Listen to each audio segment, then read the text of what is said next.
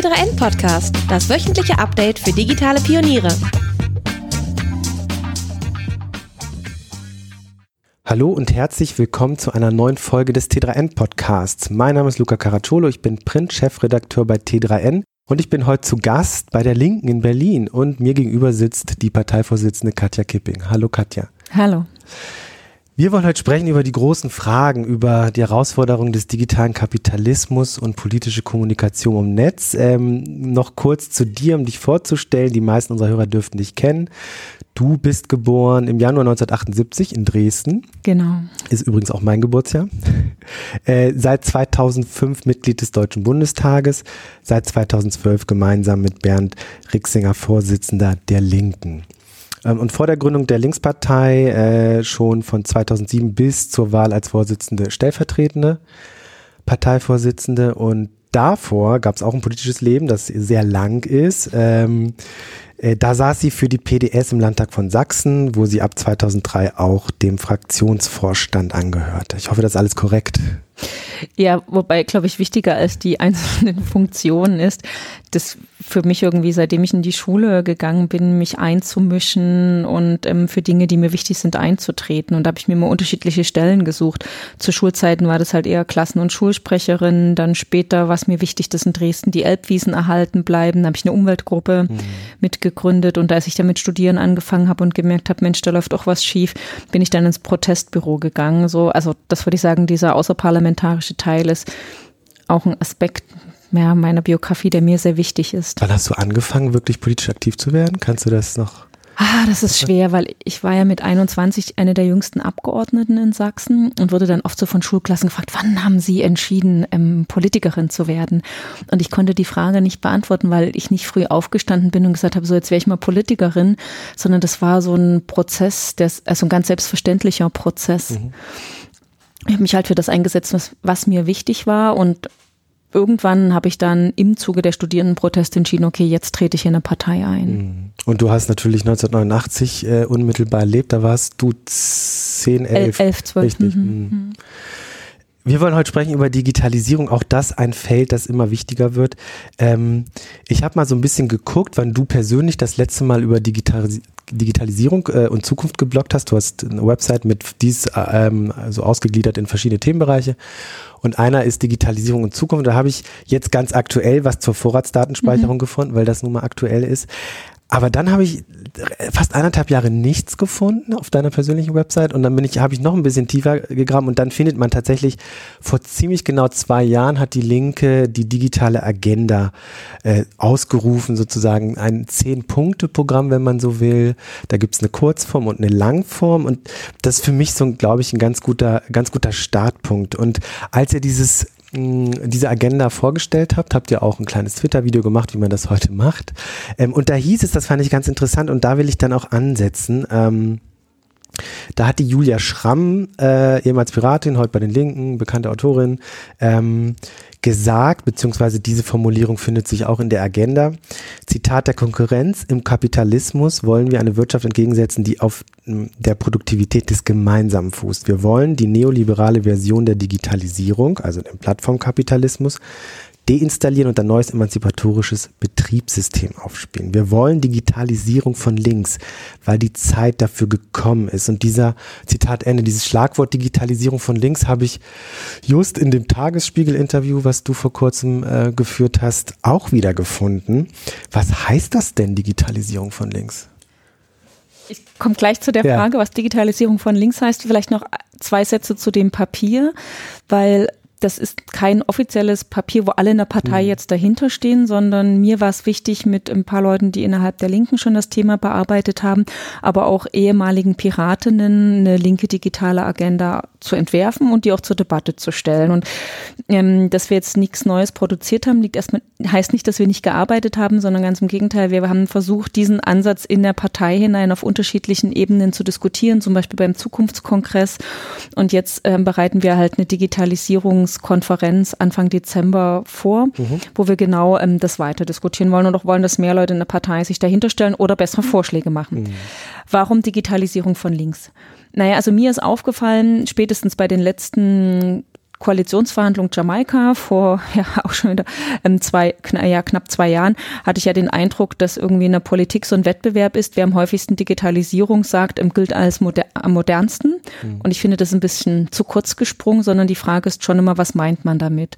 Und Digitalisierung von links bedeutet halt sehr wohl zu schauen, unter welchen Verhältnissen können sich die Potenziale des technischen Fortschritts für alle entfalten. Also es gibt nicht nur unter Linken, aber da auch besonders oft so eine Streitfrage, ist Digitalisierung jetzt gut oder schlecht? Bedeutet das für uns irgendwie mehr Zeitgewinn oder heißt das für uns einfach nur intensivere Ausbeutung? Und ich finde, das ist eine ziemlich metaphysische Frage, weil am Ende ähm, es ist ja vollkommen egal, ob ich Digitalisierung gut oder schlecht finde. Dies kommt einfach. Du hältst ja technischen Fortschritt nicht auf. Die Frage ist doch viel eher, wie müssen die gesellschaftlichen Verhältnisse sein? Auch welche gesetzlichen Vorgaben muss es geben, damit die Früchte der Digitalisierung allen zugutekommen und nicht nur einigen wenigen Internetkonzernen?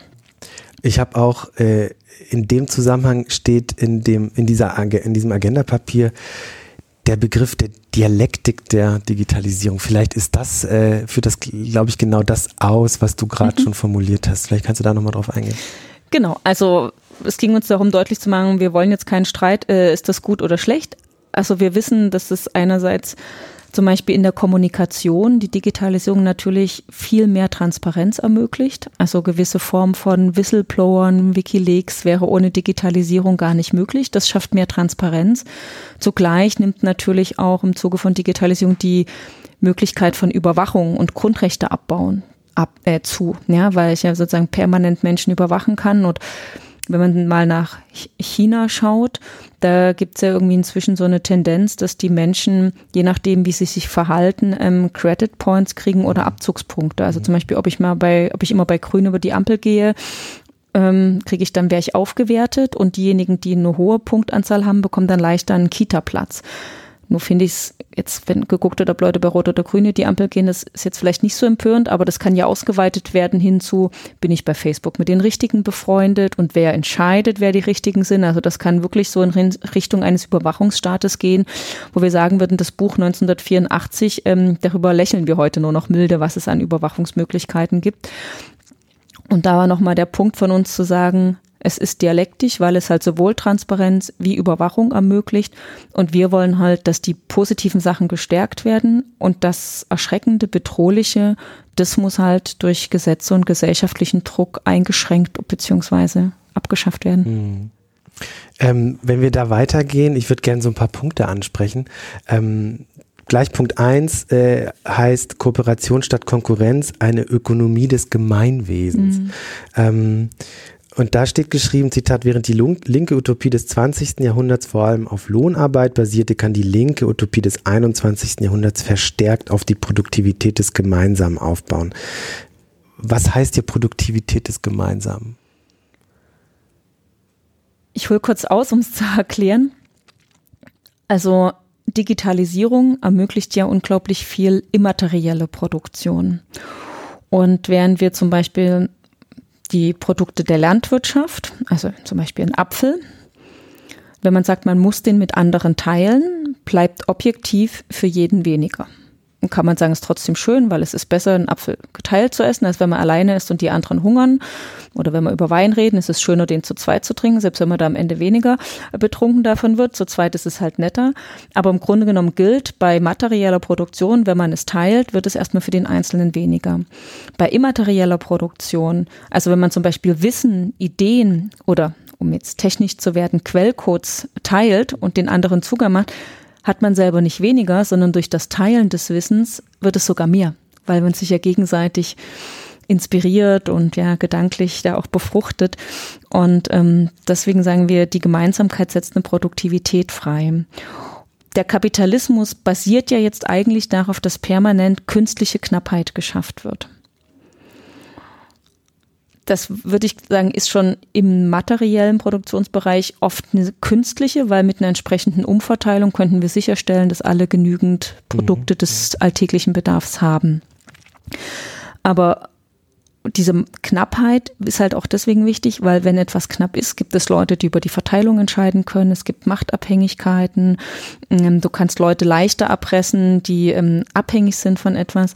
Währenddessen, wenn du sagst, ja, im Zusammenspiel sind wir einfach produktiver, haben es halt auch die klassischen Machtstrukturen und Ausbeutungsstrukturen mhm. schwieriger. Aber wie weit könnte man das jetzt auf eine globale Wirtschaft ausdehnen? Also wo gibt es auch Grenzen, sowas wie Geschäftsgeheimnisse und so weiter, wirtschaftliche Dynamik? Das lässt sich ja sicherlich nicht auf alle Bereiche über, übertragen. Ja, so eine Tat erleben wir gerade, das liegt aber auch an den Kräfteverhältnissen, natürlich eine Entwicklung in die andere Richtung.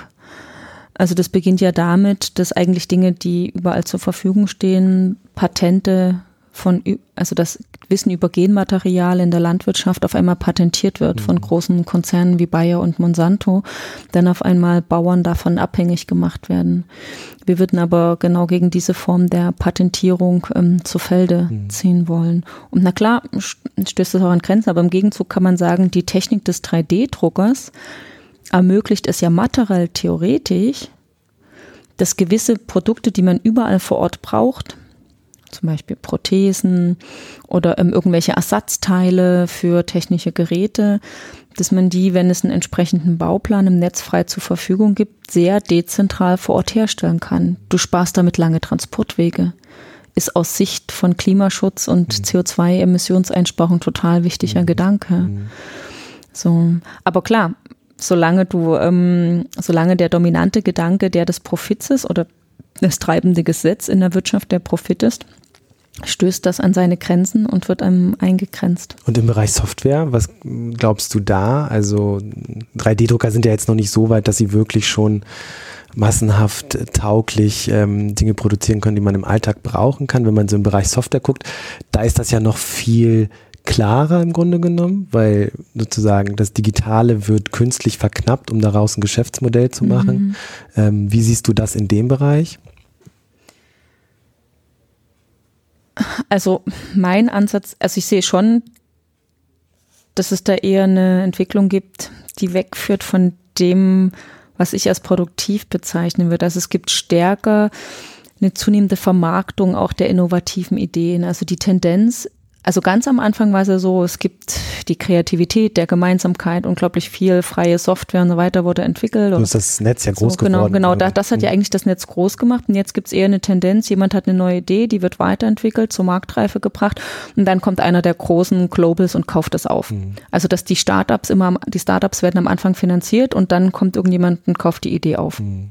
und ähm, verleibt sich das ein. Und dann wird es mit Patenten und so weiter belegt. Das geht genau in die andere Richtung. Mhm. Aber auch das, auch das finde ich, diese Entwicklung möchte ich gerne echt nochmal mit Leuten, Expertinnen der Praxis in diesem Bereich diskutieren, auch auf unserer Digitalisierungskonferenz. Mhm. Auch noch mal ein Gedanken zum 3D-Drucker, weil es, es gibt ja schon sogar Autos oder Häuser, die mhm. durch einen 3D-Drucker hergestellt werden. Mhm. Viele von uns, wenn sie so 3D-Drucker hören, denken, na, das stellt so kleine Teilchen mhm. her. So irgendwie, mhm. wir hatten das auch mal in meinem Wahlkreis, das Linke hat ähm, mit den Piraten zusammengearbeitet und dann haben wir halt so Einkaufschips ähm, mit 3D-Drucker machen lassen. Das war toll und so interessant aus, aber da denkt man natürlich so, ja, okay, was kann der 3D-Drucker Spielzeuge mhm. herstellen? Aber inzwischen, das kannst du ja auch als groß, also mit größeren Apparaten, können die schon eine unglaubliche Ausdifferenziertheit da möglich machen da wundere ich mich schon, warum das nicht viel stärker mhm. zum Einsatz kommt. Mhm. Ich glaube, die Technik ist da noch nicht so weit, dass man wirklich jetzt sozusagen Flächen. flächendeckend genau. Produkte mhm. herstellen kann, wie das halt Unternehmen können, die das seit Jahrzehnten genau. machen. Ne? Das ist, glaube ich, eher der Fall. Ja, und ich glaube, du musst ja auch erst nochmal die Vertriebswege aufbauen. Das darf man auch nicht vergessen, dass bestehende Vertriebswege oft auch ein Hemmnis für Innovation sind. Mhm. So, weil natürlich die, die einmal sich Märkte erschlossen haben, kein Interesse haben, dass vor Ort ein lokaler Konkurrent entsteht. Selbst wenn die internationalen Vertriebswege bedeuten, dass unglaublich unnötige Transportwege mit der entsprechenden CO2-Emissionen damit mhm. dranhängen. Aber mir war es nur wichtig, die Ergänzung zu machen, weil ich merke im Denken, dass Leute oft so ein bisschen verniedlichendes Bild vom 3D-Drucker haben und ich würde sagen, da ist technisch mhm. viel mehr drin. Möglich, genau, mhm. ja, gerade in Zukunft. Ähm, ich glaube, wir können direkt mal zu Punkt 5 der Agenda springen, linke Datenpolitik, weil das ganz gut an mhm. der äh, an der Software ansetzt, nämlich da geht es viel um offene APIs, die er einfordert, einfachere AGBs, also allgemeine Geschäftsbedingungen, mhm. die man auch versteht, wenn man sich heute die äh, AGBs von Facebook durchliest. Ich, ich würde mal vermuten, es macht keiner, weil die einfach viel zu lang sind und bei anderen Diensten ist es ähnlich. Ihr, ihr, sprecht, ihr sprecht von einem Recht auf Mitnahme der Daten und statt Dateneigentum äh, wird dort von Datensouveränität gesprochen. Das ist so ein Sammelsurium von Ideen. Ähm, Vielleicht können wir das mal so auf die Alltags Alltagspraxis anwenden. Also was würde denn eure Vision einer Datenpolitik bedeuten für den einzelnen Nutzer oder Nutzerin so im Alltag, wenn der Facebook nutzt, wenn er Instagram oder Twitter nutzt? Was würde das heißen? Gesetzt dem Fall, unsere Vorschläge werden durchgesetzt. Auch gegenüber den großen Anbietern. davon gehen wir mal aus. Genau, genau. wenn wir das ähm, hätten. Würde halt, wenn jemand sich wo neu anmeldet, dann klickt ja mal an, man muss angeben, dass man mit den Geschäftsbedingungen einverstanden ist. Die sind halt so lang, dass ähm, traut man sich ja gar nicht zuzugeben, aber die wenigsten Leute. Ja. Kann man auch selber sagen, pff, ja, ich fange dann immer an zu lesen und ab irgendeiner Seite merke ich, oh nee, ich klicke einfach an. Kannst du sowieso nicht anders machen als zustimmen, wenn du Teil davon sein willst. Dass man halt sagt, es gibt eine Pflicht, nur die Sachen reinzuschreiben, die wirklich notwendig sind. Und das muss halt dann auch ähm, bewiesen werden. Das heißt schon mal, dass das, was man sich durchlesen muss, bevor man zustimmt. Und dem, wo man zustimmen müsste überhaupt, ähm, deutlich eingeschränkt wird. Das ist erstmal nur für einen für einen Alltag, dass man da ein bisschen nicht ihm so ausgeliefert ist, dem Anbieter. Das zweite ist, wir haben jetzt schon die Situation, dass einige Anbieter in Social Media so dominant sind, dass wenn du sagst, oh, ich will jetzt aber so ein schickes, kleines, europäisches, ich will raus aus dem antisozialen Facebook hin in mein soziales, ähm, NGO-organisiertes ähm, Netzwerk, dass du ein Problem hast, weil wenn alle Leute, die du ansonsten kennst oder ehemalige Klassenkameraden, die man vielleicht auch kontaktieren werden, wenn die alle noch bei dem großen Anbieter sind, kannst du mit denen nicht kommunizieren. Und da haben wir gedacht, stellen wir doch mal eine Vergleichbarkeit her, wie das ist mit Telefonanbietern. Es gibt unterschiedliche Telefonanbieter. Wenn ich jetzt entscheide, Telefonanbieter A ist mir eigentlich zu blöd und hat zu hohe Tarife, wechsle ich zu Telefonanbieter B. Dann kann ich ja trotzdem noch bekannte, verwandte Leute anrufen, die bei Telefonanbieter A sind. So, weil es eine Interoperationalität mhm. gibt. Also man kann halt von einem Netzwerk ins andere Netzwerk rein telefonieren ohne Probleme, egal bei wem man jetzt mit dem Handy gemeldet ist. Und was ähnliches wollen wir halt für die ähm, sozialen Netzwerke, dass die Möglichkeit gibt, dazwischen ähm, zu interagieren. Und das werden die niemals freiwillig machen, mhm. zumindest nicht die, die eine marktbeherrschende mhm. Stellung haben. Das geht nur, indem es entsprechend mutige politische Mehrheiten in den Parlamenten gibt, die das denen gegenüber durchsetzen. Also das da mit netten Appellen an Facebook ranzutreten, das kann man sich schenken. So, da macht man sich eher lächerlich, sondern wenn, musst du das mit Mehrheiten durchsetzen. Ähm, und sowas wie äh, Datensouveränität statt Dateneigentum? Hm. Ja, das, da habe ich auch einiges habe ich auch echt lernen müssen und merke auch immer wieder, wenn ich mich mit ähm, Netzaktivisten oder unseren Expertinnen dazu unterhalte, dass da auch noch dort einen großen Diskussionsprozess gibt. Also die Idee war, also zum einen war die nüchterne Erkenntnis zu sagen, bei Eigentum, das wäre eine Illusion zu sein, dass man mhm. da nur die hat, aber zugleich muss man halt souverän im Umgang damit sein mhm. können.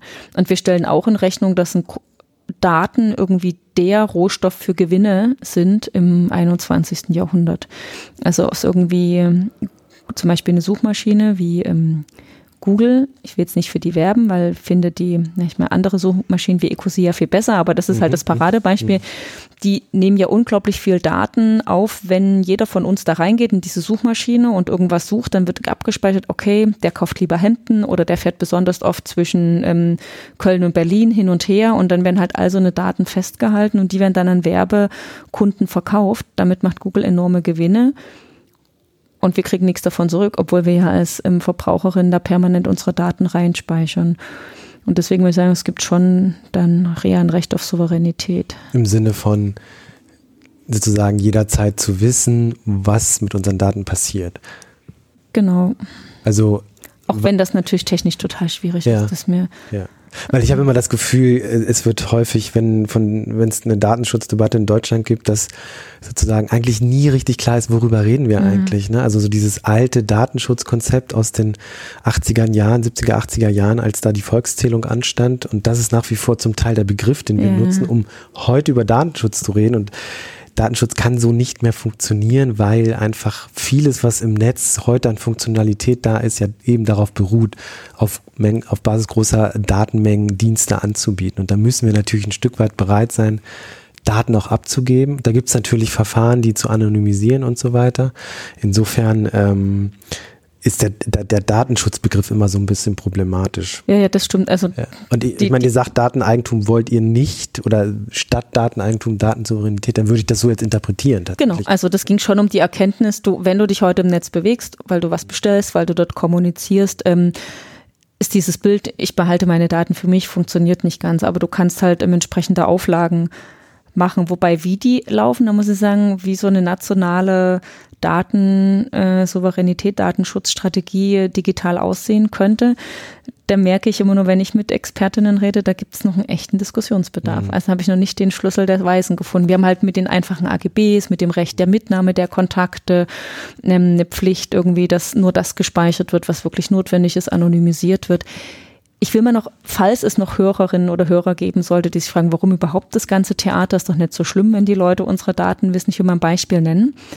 Vor einigen Tagen gab es ja, oder vor einigen Monaten sind ja die sogenannten Todeslisten von rechtsterroristischen Netzwerken im rumgegangen, dass da Leute aufgeführt wurden, teilweise mit privaten, mit Privatadressen. Und spätestens seit der Ermordung von dem hessischen Regierungspräsidenten Lübcke wissen wir auch, dass das, ähm, also wenn Leute auf entsprechenden Webseiten gelistet sind, dass das richtig lebensgefährlich ähm, werden kann für die Leute. Und da habe ich mich mal informiert, wie sind die zustande gekommen, diese Dateien, die da rechte Netzwerke aufbauen. Und die haben teilweise einfach Internetversandhäuser, haben die gehackt und haben daher Daten geholt. Hm. Also das heißt schon, auf sozusagen eine Anonymisierung von Daten ähm, zu bestehen, darauf, dass Sachen möglichst schnell wieder gelöscht werden, ist auch eine, kann auch eine Frage zutiefst wirklich der eigenen Sicherheit sein. Mhm. Nicht nur so ein Spleen, den man hat, weil man halt generell nichts von sich preisgeben ja, ja. möchte. Das führt uns eigentlich direkt auch äh, zu der Frage der Regulierung der großen Plattformen. Mhm. Also ähm, wir haben Google schon genannt, Facebook, ähm, stehen stark unter Kritik. Wie würde denn die Linke sozusagen eine Regulierung der Plattform aus so Bereichen wie Datenschutzrecht, mhm. Steuerrecht ähm, angehen? Also mhm.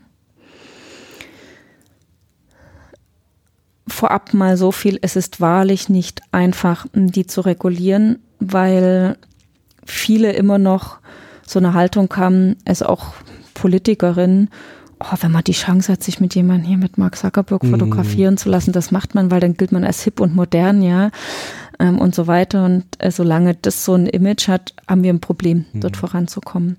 Unser Ansatz ist ja wohl, also das beginnt damit, dass wir die großen Internetkonzerne ordentlich besteuern wollen. Dazu haben unsere Steuerleute eigene Vorschläge unterbreitet. Das eine Problem, was ich schon beschrieben habe, ist, dass für das Übergeben von Daten, weil man zum Beispiel bei einer Suchmaschine wie Google ähm, halt unterwegs ist.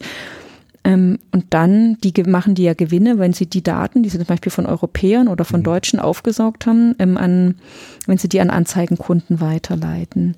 Dann sagen die aber, ja, aber die Steuern fallen ja nicht hier an, weil unser Firmensitz ist irgendwo anders, wundersamerweise immer irgendwo, wo man möglichst keine Steuern bezahlen muss, obwohl die sich mit geschickten Tricks dann klein rechnen. Da würden wir halt sagen, wir wollen, dass es eine Art ähm, virtuelle Betriebsstätte gibt, dort wo die, äh, wo die, mhm. wo die Daten aufgenommen werden. Also das, was eine Digitalsteuer quasi wäre. genau, aber eine, ab, genau, aber mhm. eine äh, entschiedene. Und da fand ich schon sehr auffällig, dass da der deutsche Finanzminister sehr mit angezogener Handbremse agiert. Mhm. So.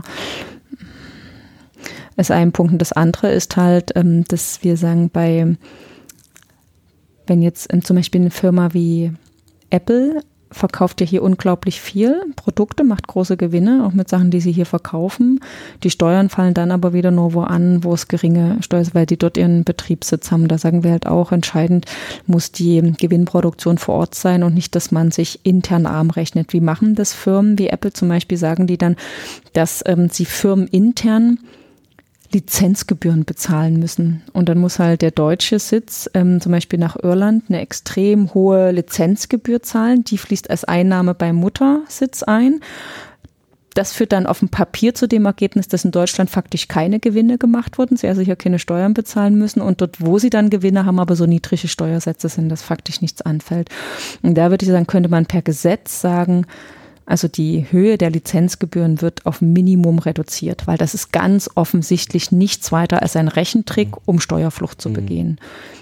Das ist der eine Punkt. Und dann würde ich generell sagen, also wir müssen die Mittel der öffentlichen Hand, Sozialbetrug, Steuerbetrug und so weiter zu verfolgen, sind begrenzt, weil wir nicht genügend Mitarbeiter haben für das Ausmaß an Steuerbetrug. Deswegen würde ich überall Schwerpunkteinheiten bilden zur Bekämpfung vom Steuerbetrug und die vor allen Dingen auf die großen internationalen Konzerne ansetzen und auf dem Finanzmarkt, um dort mhm.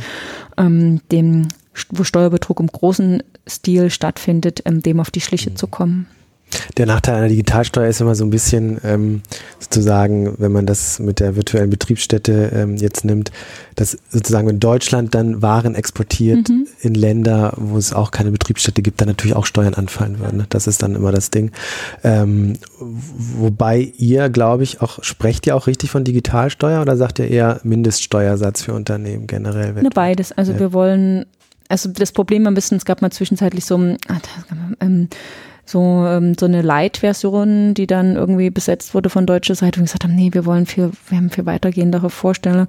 Aber wir würden natürlich beides sagen, wir wollen Mindeststeuer, Mindeststeuersätze, ähm, aber natürlich auch bewusst nochmal für die Realitäten der digitalen Welt. Ne? Brauchst du nochmal, also diese Sache mit dem Begrenzung der Lizenzgebühren ist zum Beispiel was, was eher bei Apple und anderen Konzernen anfällt. Und so dieses Thema Wettbewerb, Wettbewerbsrecht, wie seht ihr da die großen Plattformen? Muss man die zerschlagen? Sind die zu mächtig geworden? Also dieses klassische Beispiel. Kartellrecht. Muss man, muss man Facebook, Instagram zum Beispiel wegnehmen oder WhatsApp? Also in der Tat, wenn es einen Bereich gibt, wo das Kartellrecht so richtig Sinn ergibt, ist das eigentlich dort, weil wenn die eine gewisse Größe haben, gibt es keine Chance mehr für Wettbewerb. Also ich bin wirklich niemand, der so pessimistisch ne, denkt, aber ich habe schon gedacht, als wir angefangen haben mit diesen Debatten, da gab es irgendwie noch die Möglichkeit, auch europäische Alternativen zu entwickeln, wenn man da richtig viel Geld in die Hand genommen hätte. Jetzt habe ich das Gefühl, als selbst wenn du jetzt total viel Geld von der Europäischen Union in die Hand nimmst, um so ein nettes ähm, auf solidarischen Formen aufbauendes, sich an Regeln haltendes ähm, europäisches, nicht Facebook, aber halt Social Net aufzubauen, dass das gar nicht so einfach mehr wird. Also deswegen ist schon ist hier eigentlich das Kartellrecht gefragt reinzugehen. Also zerschlagt Facebook ist natürlich auch so ein linker Slogan. Konkret würde ich, also wenn man es jetzt konkret umsetzen muss, würde ich sagen, ja, muss das Kartellrecht ran. Okay, und das heißt wirklich aus diesem Konzern, wie auch Google genau, zum Beispiel, genau. einzelne Geschäftsbereiche machen. Genau. Ja. Ähm, lass uns mal über einen weiteren Punkt sprechen, den ich auch sehr spannend finde, und zwar Thema Arbeitszeiten. Mhm. Ähm, da gibt es auch einen Punkt in eurer Agenda, ähm, gute Arbeit, nicht ständige Arbeit, Arbeitszeitverkürzung. Also die Linke fordert ein, in diesem in dieser Agenda, mhm. genau. In diesem Papier äh, ein neues Arbeitszeitmodell, sowas wie Recht auf Sabbaticals im Arbeitsleben. Ich glaube, zwei stehen da drin, Recht auf Feierabend, Recht auf Weiterbildung, aber vor allen Dingen auch eine 30-Stunden-Woche. Wie kann man sich das vorstellen, konkret? Also klar, 30 Stunden arbeiten, aber jetzt mal, meint ihr das also komplett in der ganzen Wirtschaft, also auch, dass mhm. Führungskräfte mhm. in Zukunft 30 Stunden arbeiten, CEOs und so weiter? Ja, also ähm, ich war ganz, ganz aktuelle Entwicklung dazu. Vor einem Jahr war ich beim bei dem Bewegungskonferenz, die um den Labour-Parteitag in Großbritannien stattfindet, zum ersten Mal auf dem Podium, wo die Idee einer vier Tage Arbeitswoche platziert wurde. Und da dachte man so, na, das wird bestimmt oder so in der Partei stark angegriffen. Und jetzt ein Jahr später, letzte Woche war ich ähm, wieder in Brighton auf, ähm, beim Labour-Parteitag und da ist das halt als offizielle Parteipolitik angenommen worden. Und ich meine, es ist immer eine sozialdemokratische Partei in Europa, die jetzt also die Oppositionsführerschaft hat und womöglich ähm, sozusagen die Alternative zu Johnson dasteht. Also es könnte sogar irgendwann mal Regierungsprogramm werden. Also insofern ist das gar nicht so weit weg oder nur so eine Spinnerei von ein paar Sozialistinnen, die nichts anderes zu tun haben, sondern das ist da schon auf, also ja, kann zur Umsetzung drängen. Warum ist ähm, Arbeitszeit so wichtig? Es gibt unterschiedliche Studien, wie viel Prozent aller bisherigen Arbeitsplätze wegfallen, wenn Digitalisierung und Roboterisierung im vollen Maße zuschlagen. Also die Studien, die ich kenne, gehen von 12 Prozent bis 40 Prozent. Ich mag das nicht festlegen, wer davon recht Ich finde das auch total schwierig, weil je nachdem, welche Studie man nimmt, gibt es auch Studien, die sagen, es werden mindestens genauso viele Arbeitsplätze ja. entstehen. Ich meine, was man aber vielleicht schon sagen kann mit gesundem Menschenverstand wenn die Technik, und das betrifft ja nicht nur Arbeit mit unseren Händen, sondern wenn inzwischen schon Algorithmen juristische Standardschriftsätze besser erstellen können als Rechtsanwaltsgehilfinnen, ähm, dann heißt das schon, dass offensichtlich, und wenn das zum massenhaften Einsatz kommt, dass es da gewisse ähm, Arbeitsplätze so nicht mehr gebraucht werden. Oder wenn das fahrerlose Fahrer, äh, der, der, das fahrerlose Fahrzeug flächendeckend zum Einsatz kommt, ich finde das auch eine ja, bisschen besorgniserregende Entwicklung, aber das ähm, kann ja passieren, dass das massenhaft irgendwann zum Einsatz kommt. Und wenn, dann geht es sehr schnell. Dann wird halt ein ganzer Berufszweig, der Busfahrer, der Straßenbahnfahrerin oder der ähm, Taxifahrer, wird dann ein Problem haben. So, und vor diesem Hintergrund, dass sich Sachen auch so schnell verändern, finde ich, brauchen wir eine andere Kultur. Zum einen die Kultur zu sagen, Leute, im, irgendwie im Zeitalter der Agrarwirtschaft, ja, wo irgendwie neun Bauern auf dem Feld arbeiten mussten, um einen Nichtbauer mitzufinanzieren, hat es einen gewissen Sinn ergeben, dass sich das ganze Leben nur um die Arbeit gedreht hat, weil du musstest halt ernten und sehen, damit du irgendwie im Winter über nicht, erfrier, äh, nicht verhungerst. Heutzutage können wir halt all die Dienstleistungen und Lebensmittel und Produkte, die wir brauchen, in immer kürzerer Zeit herstellen. Also wir haben wirklich auch die materielle Freiheit in unserem Leben, uns auch mehr auf die auf die anderen Dinge jenseits der Erwerbsarbeit ähm, zu fokussieren. Also wir leben ja nicht, um zu arbeiten, sondern wir gehen Erwerbsarbeit nach, um unser Leben finanzieren zu können. So, und deswegen finde ich schon, es gibt jetzt verschiedene Möglichkeiten, das einzuführen. Das eine ist, du kannst als Regierung, als Bundestag über das Mindestarbeitsbedingungsgesetz sagen, das ist die maximale Höchstarbeitsgrenze. Die liegt momentan in Deutschland bei 48 Stunden für lohnabhängig Beschäftigte, in Ausnahmesituationen auch mal bei 60 Stunden. So könntest du sagen, okay, wir ziehen die Grenze jetzt bei 40 Stunden ein. Das wäre eine Maßnahme über maximal zulässige Sachen. Das zweite Regel ist natürlich über Tarifkämpfe. Da gibt es inzwischen auch zunehmend mehr gewerkschaftliche Streiks, die, wo die Beschäftigten sagen, ich will mehr Zeit für meine Familie, für mich auch für die eigene Gesundheit. Und äh, die dritte Möglichkeit ist natürlich so, um, andere Formen von Arbeitszeitverkürzung zu unterstützen, zum Beispiel das Recht auf ein Sabbatical. Also ich werbe dafür sehr. Aus folgendem, äh, stelle mir das wie folgt vor, dass jeder im Zuge seines Erwerbsarbeitslebens das Recht hat, zweimal ein Jahr eine Auszeit zu nehmen. In der momentan gibt es das nur für eine ganz privilegierte Berufsgruppe. Also so Professorinnen können mal ein Sabbatical ja, nehmen. Ja. Studien zu oder Bücher zu schreiben oder sowas. Ja, ne? genau, ja. so die können sich das gut leisten. Oder jemand, der richtig reich ist und viel verdient, der kann auch mal für ein Jahr vorsparen. So.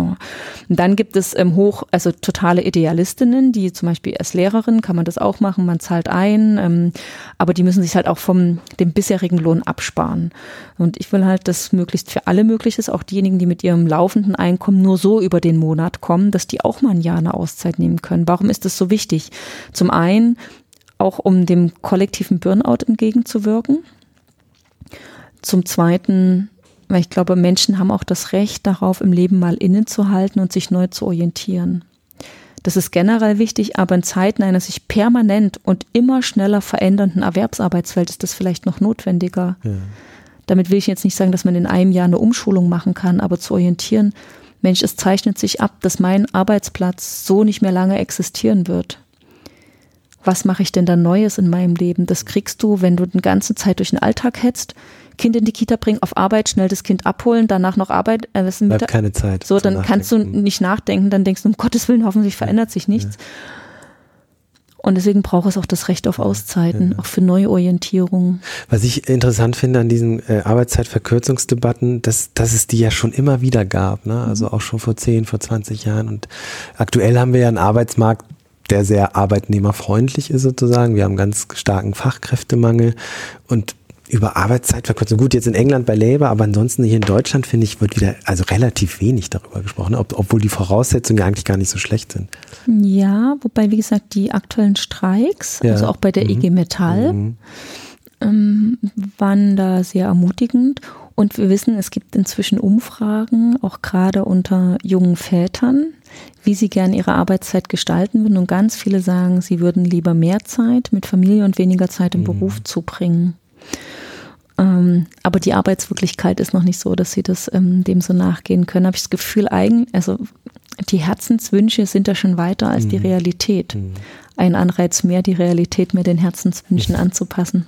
Du hast, ähm, ich habe bei dir was Interessantes gefunden und zwar von der Friga Haug. Das mhm. ist eine Soziologin, Philosophin, Feministin, die lebt, glaube ich, sogar noch in Berlin. Ähm, Afrika Haug ja. ist ähm, eine derjenigen, die den feministischen Marxismus mit begründet hat. Ja. Und einmal im Jahr fahre ich mit einer Dialektikgruppe auch zu ihr und wir machen da eine selbstorganisierte feministisch-marxistische Weiterbildung. Ach, okay. Und Frigga Haug ist die äh, also hat quasi die vier in einem Perspektive entwickelt, auf genau, die spielst du bestimmt an. Genau. genau. Erklär das doch mal, das, das klingt genau. so schön. Also. ja, also die vier in einem Perspektive geht davon aus, dass im Leben von Männern und Frauen gleichermaßen Zeit sein sollte für vier gleichberechtigte Tätigkeitsbereiche. Also die Erwerbsarbeit zum ersten, zum zweiten die Familienarbeit, Marxisten würden sagen Reproduktionsarbeit, man kann aber auch Nachbarschaftshilfe, also so füreinander da sein. Drittens die politische Einmischung oder auch ehrenamtliches Engagement. Und viertens, Fricker nennt das dann Arbeit an sich selber. Ich finde, der Begriff klingt zu unattraktiv. Ich übersetze den gerne mit Muse oder Zeit für Beschäftigung mit mhm. Kunst und Kultur, also die eigene Weiterentwicklung. Also und idealtypisch würde dann ein Arbeitstag, wenn man sagt, acht Stunden Schlaf, ähm, irgendwie vier Stunden Erwerbsarbeit, vier Stunden für Familie da sein, vier Stunden politische Einmischung und vier Stunden für die eigene Weiterentwicklung. Das ist jetzt natürlich idealtypisch gezeichnet. Mhm weil das beginnt schon, also ich kann ja mal sagen, wenn ein Parteitag bei uns stattfindet, kann ich nicht nach vier Stunden sagen, so jetzt spiele ich ja. mit meinem Kind, weil ja. oder wer ein kleines Kind hat, was noch gestillt werden muss, kann man nicht nach vier Stunden sagen, so den Rest des Tages musst du dich jetzt selber ernähren, liebes mhm. Kind. Ich, also ne, es gibt immer Phasen, wo man noch mal was abstimmen, was was machen muss.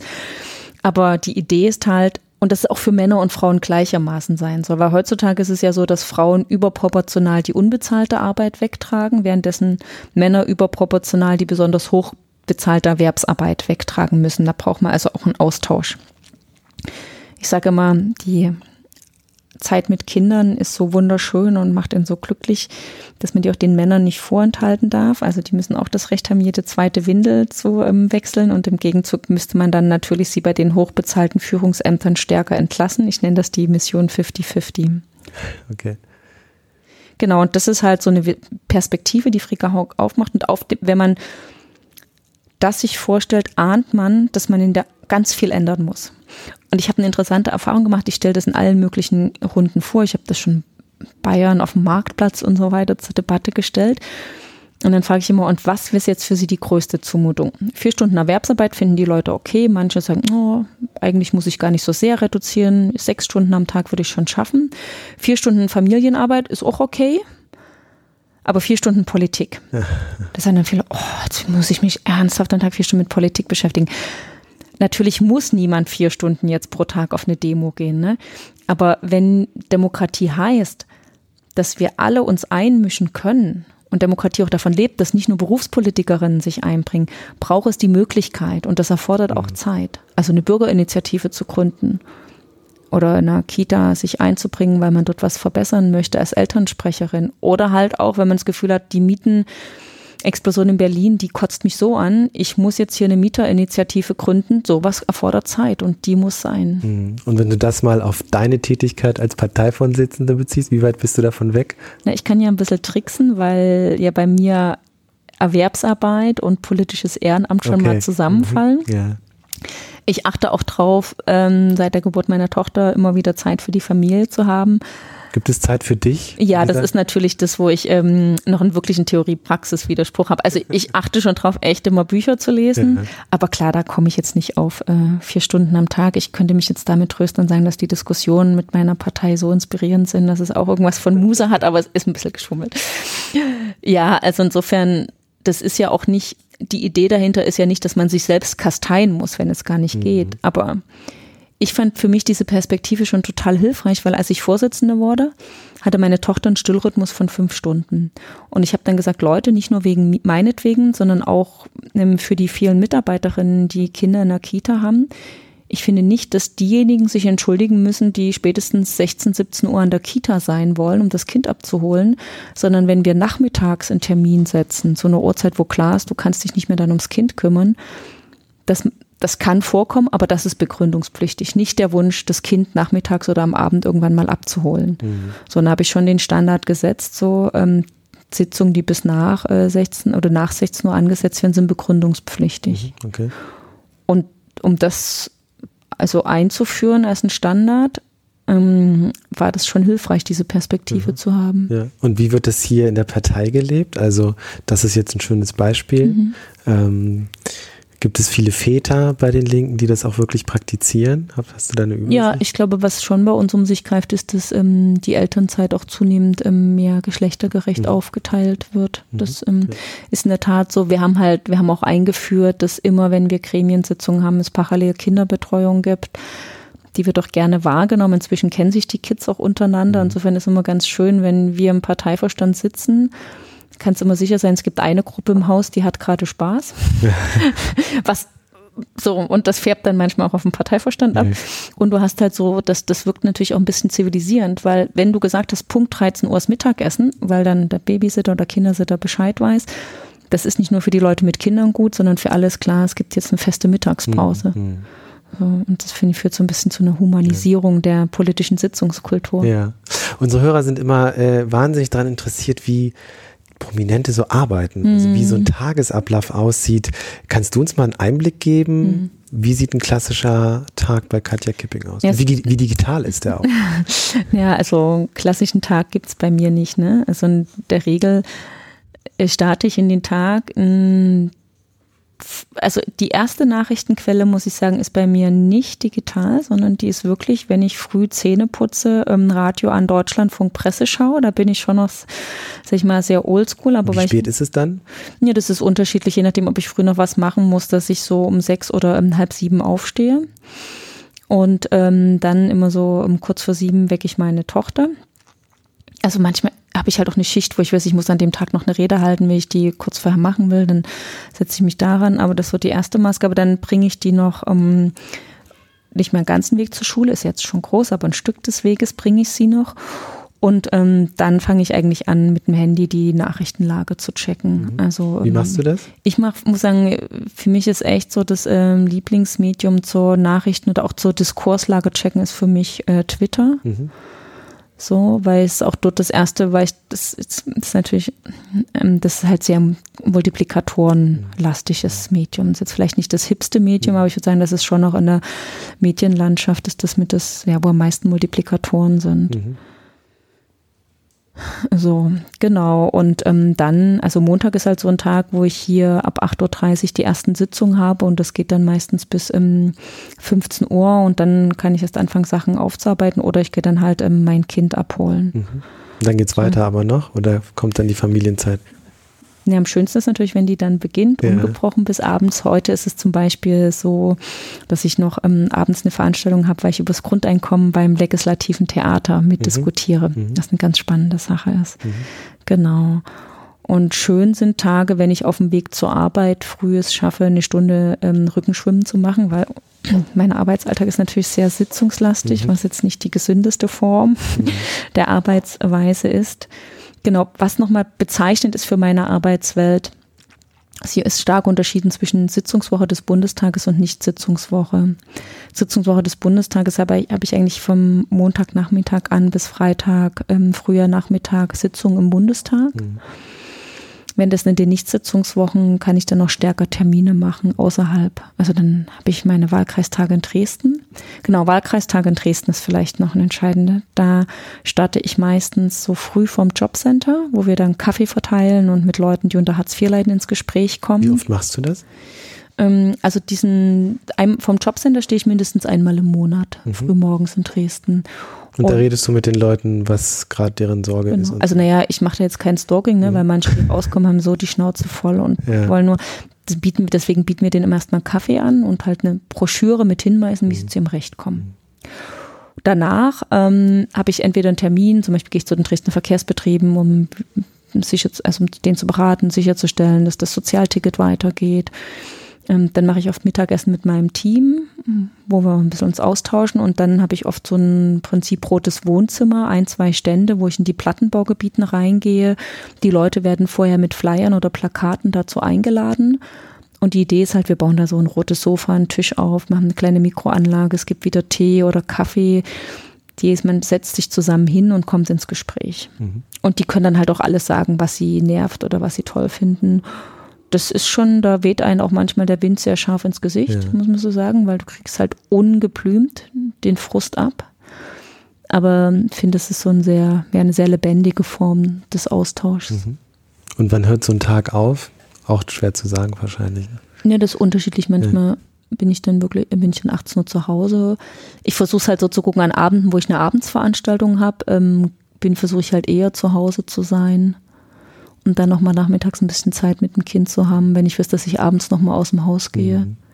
So, und dann gibt es pro Woche ein, zwei Tage, wo klar ist, da bin ich den ganzen Tag unterwegs. Also jetzt ähm, nächsten Wochen bin ich dann halt in Thüringen beim Wahlkampf, mhm. da machen wir so Haustierbesuche und abends Kneipenwahlkampf, das ist klar, da bin ich dann wieder nachmittags noch abends mhm. zu Hause. Dann gibt es so zwei Tage die, die Woche, wo ich halt komplett dann nur früh zu Hause mhm. bin.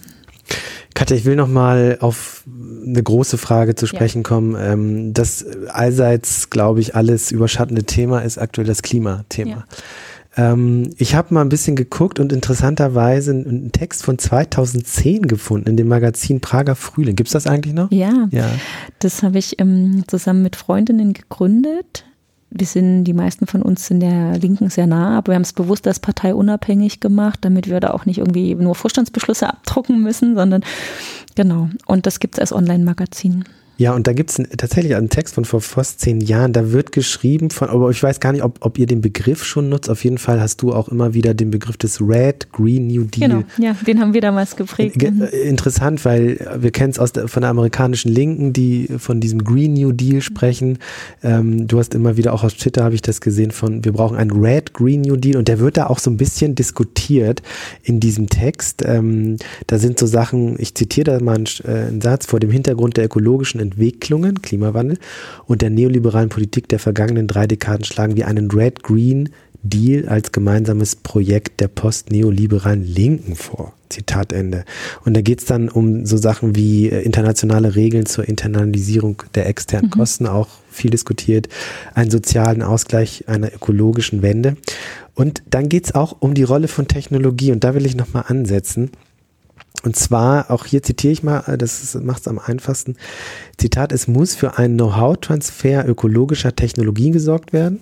Eine Politik, die internationale ökologische Standards als Mittel der nationalen Standortpolitik begreift, indem sie stets ausgerechnet jene Technologien und Produktionsformen standardisieren will, in denen die eigene Wirtschaft zu den führenden der Welt gehört, ist abzulehnen. Neue technologische Entwicklungen müssen direkt weltweit verfügbar sein und eingesetzt werden. Zitat Ende. Also das ähm, setzt von prognostischer Weisheit. Ja, aber ein bisschen kompliziert. Ich, komm, ich habe gerade es ist nochmal vorgelesen, hast gedacht, ja. wir hatten da echt kluge Gedanken. Es war, es war halt, es ist bewusst, ja. es war ein Debattenbeitrag. Ja. Ne? Das ist jetzt nicht die Sprache, mit der ich jetzt in Flyern oder bei Demo mhm. reden, das formulieren würde. Aber es ging, zum einen ging es uns darum, weil es gab ja damals schon den Begriff des Green New Deals und wir haben halt gedacht, das ist alles richtig zum ökologischen Umbau, aber wenn du nicht die ökologische mit der sozialen Frage total eng verbindest, wirst du sofort den nächsten gesellschaftlichen Großkonflikt aufrufen und dann Klimaleugner wie die AfD werden da reinspringen ähm, und das für sich nutzen. Und deswegen ist es auch gerade, wenn man den Klimaschutz ernst meint, so habe ich das mit sozialen Fragen, aber eben auch mit einer anderen wirtschaftlich, also mit einer anderen Wirtschaftspolitik zu verbinden. Und das ist der Punkt mit den Technologien. Ja, das finde ich interessant. Ja. Wenn ich das richtig verstehe, heißt das ja theoretisch, wenn man neue Standards setzt in der Umweltpolitik, da ist ja Deutschland gar nicht so schlecht aufgestellt, also im Grunde genommen sollte das so eine Art Open Source freigegeben werden mhm. weltweit. Aber genau da frage ich mich auch, ich meine, wenn man sozusagen wirklich innovativ neue technische Entwicklung, Erfindungen sogar ähm, hat im Land, ähm, braucht es nicht auch für die heimische Wirtschaft sozusagen ein, ein Betriebsgeheimnis oder was auch wie man das auch nennen will. Also braucht es nicht da auch, um die eigene Wirtschaft äh, in Gang zu setzen, eine gewisse Dynamik äh, auch sozusagen Geheimnisse, ja, also dass man Mhm. sozusagen ähm, auf Basis von äh, Innovation sich Vorteile erkämpft. Also die Argumentation ist schon auch von, ja, von Unternehmen auch an, an mich in einem Gespräch rangetragen worden. Das Argument, äh, wenn wir hier Innovation wollen, braucht es Betriebsgeheimnisse, müssen wir uns schützen können. Ich würde halt sagen, ich würde es jetzt gar nicht total wegwischen, aber ich würde schon sagen, was war, oder ich sehe meine Aufgabe oder Aufgabe der Linken in dieser Auseinandersetzung gerade drin, weil wir sehen, wie viel Schindluder da, damit getrieben wird und wie die Patentierung halt dazu führt, dass wirklich im globalen Süden eine eigenständige wirtschaftliche Entwicklung quasi kaputt gemacht wird äh, zugunsten von am Ende großen Konzernen, dass wir halt die Gegenbewegung aufmachen. Ich habe es auch mal gesagt in die Richtung der Bundesregierung, wenn ihr Fördergeld für künstliche Intelligenz in die Hand nehmt, was richtig ist, dann sollte das aber damit verbunden sein, dass die Sachen, die entwickelt werden, am Ende auch im Open Access allen zur Verfügung stehen. Jetzt kenne ich auch das Argument, also es wird innovativer, wenn die private Initiative gestärkt wird. Gegen These, jetzt, die ich mal Mhm. stark mache. Habt jetzt nicht Anspruch auf absolute Wahrheit, aber ich würde jetzt mal die Gegenthese ähm, stark machen, weil die auch ansonsten von anderen Kräften nicht stark gemacht wird. Die lautet, dass Innovation gerade auch im IT-Bereich vor allen Dingen dort entstanden sind, wo die staatliche, wo, wo von staatlicher Seite man stark mit Förderung ähm, reingegangen ist. Es gab jetzt erst eine Untersuchung für alles, was um Silicon Valley und ähm, zugeschrieben wird, wie ähm, der Touchscreen, ähm, die längere Haltbarkeit von Batterien, dass das alles Ergebnis eher von staatlicher Förderung war, was mit Steuergeldern finanziert wurde. Also wo alle dran bezahlen, die Gewinne dann aber am Ende nur dem Unternehmen zugute fließen. Und deswegen würde ich sagen, nee, äh, gerade solidarische Formen ermöglichen mehr Innovation und ermöglichen vor allen Dingen, dass die Innovation auch flächendeckend zum Einsatz kommt. Besonders auffällig, und das wäre vielleicht auch mein erster Ansatzpunkt, ist es natürlich im Bereich der Medizin. Mhm. Kannst du Also- das ausführen? Ja. Wenn, nein, jetzt bin ich keine Medizinerin, aber was auch Entwicklungs-NGOs immer wieder sagen, ist, dass es ja Mittel zum Beispiel ähm, zur Behandlung von AIDS oder von Kre- äh, so gibt, die man ähm, sehr preiswert flächendeckend ähm, herstellen könnte, die aber durch die Patentregelungen so teuer sind, dass sie halt ähm, oft im globalen Süden, in den ärmeren Ländern nicht flächendeckend zum Einsatz kommen. Und da ist dann so, dann würde ich immer sagen, ist der Humanismus oder die Menschenrechte wiegen bei mir deutlich mehr als der Anspruch auf privaten Profit. Aber hättest du so einen Definitionsbereich, wo du sagen würdest, das muss allgemeingut sein, das muss öffentlich zugänglich sein und ab da kann man dann über Wirtschaftlichkeit, private Ini- Initiative und so weiter sprechen? Bei mir ist immer nicht ganz klar, im Grunde genommen, ähm, und da kann man vielleicht jetzt nochmal eine Stufe höher gehen, wie stellt sich auch angesichts der ganzen Entwicklung der Digitalisierung, der Digitalisierung der Wirtschaft und so weiter, die Linke eigentlich den Kapitalismus der Zukunft vor? Also wie, wie, wie funktioniert Kapitalismus in einem demokratischen Sozialismus? Gibt es den noch oder wollt ihr den überwinden? Und was kommt, wenn ja, was kommt danach? Also mal die ganz große Frage. Ganz große Ja. Frage.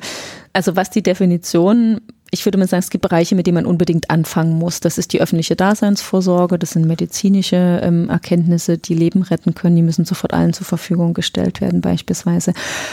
Wo ich da die Grenze ziehe, da kann ich zum heutigen Zeitpunkt keine fertige Definition machen. Da bin ich, ging es mir eher darum, dort eine Debatte anzustoßen, einen Impuls zu setzen. Und das kann auch ein Ergebnis eines gesellschaftlichen Aushandlungsprozesses sein, so, wo wir sowieso nicht wir alleine bestimmen, als Linke und ich alleine schon gar nicht. Jetzt zur Systemfrage. Also ich sehe nicht meine Aufgabe darin, mir Gedanken zu machen, wie der Kapitalismus funktioniert. Natürlich bin ich eine demokratische Sozialistin. Was, glaube ich, den demokratischen Sozialismus unterscheidet von dem, was es im 20. Jahrhundert an äh, linken Ansätzen gab, ist, dass wir sagen, es gibt nicht das fertige Gemälde eines sozialistischen Paradieses und ich habe den Masterplan und alle müssen mir folgen, dass wir da hinkommen. So, sondern es gibt eher, glaube ich, die Idee zu denken in das, was sind Anfangsprojekte, was sind Brückenprojekte, um Beispiel zu nennen. Also wenn wir sagen, wir führen ein, dass Bus und Bahn für alle gebührenfrei, in einem guten Zustand, barrierefrei möglich ist. dann ist das noch kein Sozialismus, aber es ist sozusagen im Prinzip, dass alle das benutzen können, ist schon da. Wenn wir soziale Garantien wie ein Grundeinkommen einführen, die alle garantiert vor Armut schützen, ist das wahrlich noch nicht das Ende einer kapitalistischen Ausbeutungslogik. Aber diejenigen, die nur ihre Arbeitskraft haben, sind in einer ganz anderen Verhandlungssituation, weil sie erstmal eine materielle Grundabsicherung haben. Wenn ich dann Wirtschaftsansätze der Wirtschaftsdemokratie, die es schon gibt, mit Betriebsräten oder Personalräten, wenn wir die ausbauen und verstärken und die mehr Rechte bekommen, was übrigens auch in Zeiten der Digitalisierung total notwendig ist, weil sich da ganz viel und schneller ändert in den Betrieben, dann habe ich auch durch den Ausbau der, der Mitbestimmung mehr Demokratie dort. Dann gibt es den Ansatz zu sagen, wir wollen Formen solidarischer Ökonomie wie Genossenschaften oder Kooperativen stärken. Ich weiß, das ist eine Landwirtschaft, dann habe ich im Sommer so Acarillas getroffen. Das ist eine großartige Initiative aus Leipzig, die halt sagt, es wird ähm, landwirtschaftliche Fläche aufgekauft und den großen Agrarmultis entzogen und dort wird dann halt angepflanzt nach ökologischen Kriterien, aber ohne dass sie es und und die Vertriebswege werden aber dem Weltmarkt entzogen, sondern werden über Vereinsstrukturen, die es vor Ort gibt, wo das eher so nach Vereinsprinzip dann ähm, die Vermarktung oder Weiterleitung funktioniert und die Finanzierung über Vereinsbeiträge sichergestellt wird. Das nennt sich solidarische Landwirtschaft. Das sind so Modelle, die man jetzt von staatlicher Seite nicht befehlen kann, aber die man unterstützen kann, indem wir sagen, Fördergelder geben, mhm. gehen dort rein oder bei öffentlichen Ausschreibungen werden halt Formen solidarischer Ökonomie bevorzugt. Mhm. Und das alles zusammen ist noch nicht die Überwindung des Kapitalismus, aber es würde halt andere Formen des Wirtschaftens deutlich stärken. Mhm. Und dann kommt es darauf an, andere Bereiche wie Miete oder Pflege einfach komplett äh, dem Profitkriterium zu entziehen. Und ähm, es bleibt aber im Bereich des Wettbewerbs. Es bleibt ein kapitalistischer Bereich wenn ich das nicht, richtig verstehe. Ne, also ähm, was wird, es wird natürlich weiterhin, es wird einen Mix an Eigentumsformen mhm. geben. So, das auf jeden Fall. Was wir zum Beispiel nicht wollen, ist in bei den, bei den Gesundheitskassen, dass es weiterhin bei der Grundabsicherung einen Wettbewerb zwischen unterschiedlichen Kassen mhm. gibt. Da sagen wir mhm. schon, es wäre sinnvoll, es gibt eine solidarische Gesundheitsversicherung für alle. Und für diejenigen, die dann darüber hinaus, zum Beispiel, weil sie unbedingt ein Einzelzimmer wollen, weil sie zum Beispiel eine bekannte Person sind und so oder warum auch immer, ähm, weil sie irgendwelche Extras wollen, dass man obendrauf ähm, noch eine private Absicherung machen kann. Da mhm. kann es dann einen mhm. Wettbewerb geben. Aber wenn es um die medizinische Grundsatzversorgung gibt, soll es eine solidarische Kasse, Gesundheitsversicherung für alle geben. Da würde ich keinen Wettbewerb mhm. machen. Mhm. Ich muss an Kevin Kühnert denken, ne, der mhm. diese Debatte hatte, ähm, also und auch durchaus von, von der Überwindung des Kapitalismus gesprochen hat. Genau. Ähm, da seid ihr ja ganz schön artverwandt, würde ich, mal, würd ich mal behaupten. Also hat ja in der SPD für sehr viel Aufruhr gesorgt. Ähm, dem würdest also also auch was was was Konzerne große Konzerne angeht ja BMW und so weiter würdet ihr dem zustimmen was Kevin Kühner damals Na, gesagt hat bevor er dieses Interview gegeben hat hatte ich ja mit ihm zusammen eine Diskussion bei den Jusos wo es auch genau um Ansätze von ja, kritischen Bewegungen gab und es klar war, dass man Kapitalismus überwinden muss. Insofern ist das jetzt für uns nichts Neues. Ich würde halt sagen, es gibt noch ein paar Ansätze zur Veränderung der Eigentumsformen, die ein bisschen substanzieller sind. Also wenn du zum Beispiel jetzt ähm, könnte man sagen, dass alle Beschäftigten bei einem großen Konzern, wie er hatte ja damals irgendwie BMW enteignen oder ja, so, wir würden ja sagen, dass nach und nach ähm, halt die Beschäftigten beteiligt werden, mhm. weil sie ja mit ihrer Arbeit ähm, auch zu den Gewinnen beitragen. Und dass eher ein Teil des Lohnes dann womöglich mit Anteilseigentum, dass es eher sich umwandelt mhm. in Mitarbeiterinnen ähm, Eigentum. Mhm. Das ist übrigens auch eine Debatte, die Labour führt, dass nach und nach ähm, das eigen, also Anteile an den Unternehmen an die Beschäftigten gehen. Mhm. Okay, das, da war ja gerade der Parteitag, wo mhm, du auch warst. Genau. Ne? Ja. Also wenn ich das jetzt äh, nochmal zusammenfasse, äh, ja, es wird eine Art von Kapitalismus bleiben. Nee, also wegen mir, muss der, wegen mir muss der Kapitalismus okay. nicht bleiben. Wir wollen den schon überwinden. Ja. Ich glaube bloß nicht, dass das permanente Rufen nach Kapitalismus abschaffen ja. dazu führt, dass er ja. schwächer wird, mhm.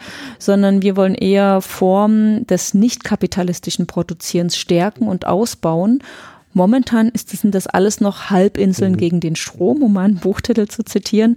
Aber die sollen natürlich ausgebreitet werden und immer stärker werden. Und wo, wie das dann weitergeht, das muss natürlich immer im gesellschaftlichen, das muss immer auf dem demokratischen Wege erstritten mhm. werden und braucht immer eine gesellschaftliche Mehrheit. Mhm. Es ist jetzt nicht so, dass bei uns der Parteivorstand äh, entscheidet, irgendwie Kapitalismus wird abgeschafft, sondern das muss dann schon auch eine Mehrheit in der Gesellschaft finden. Ja.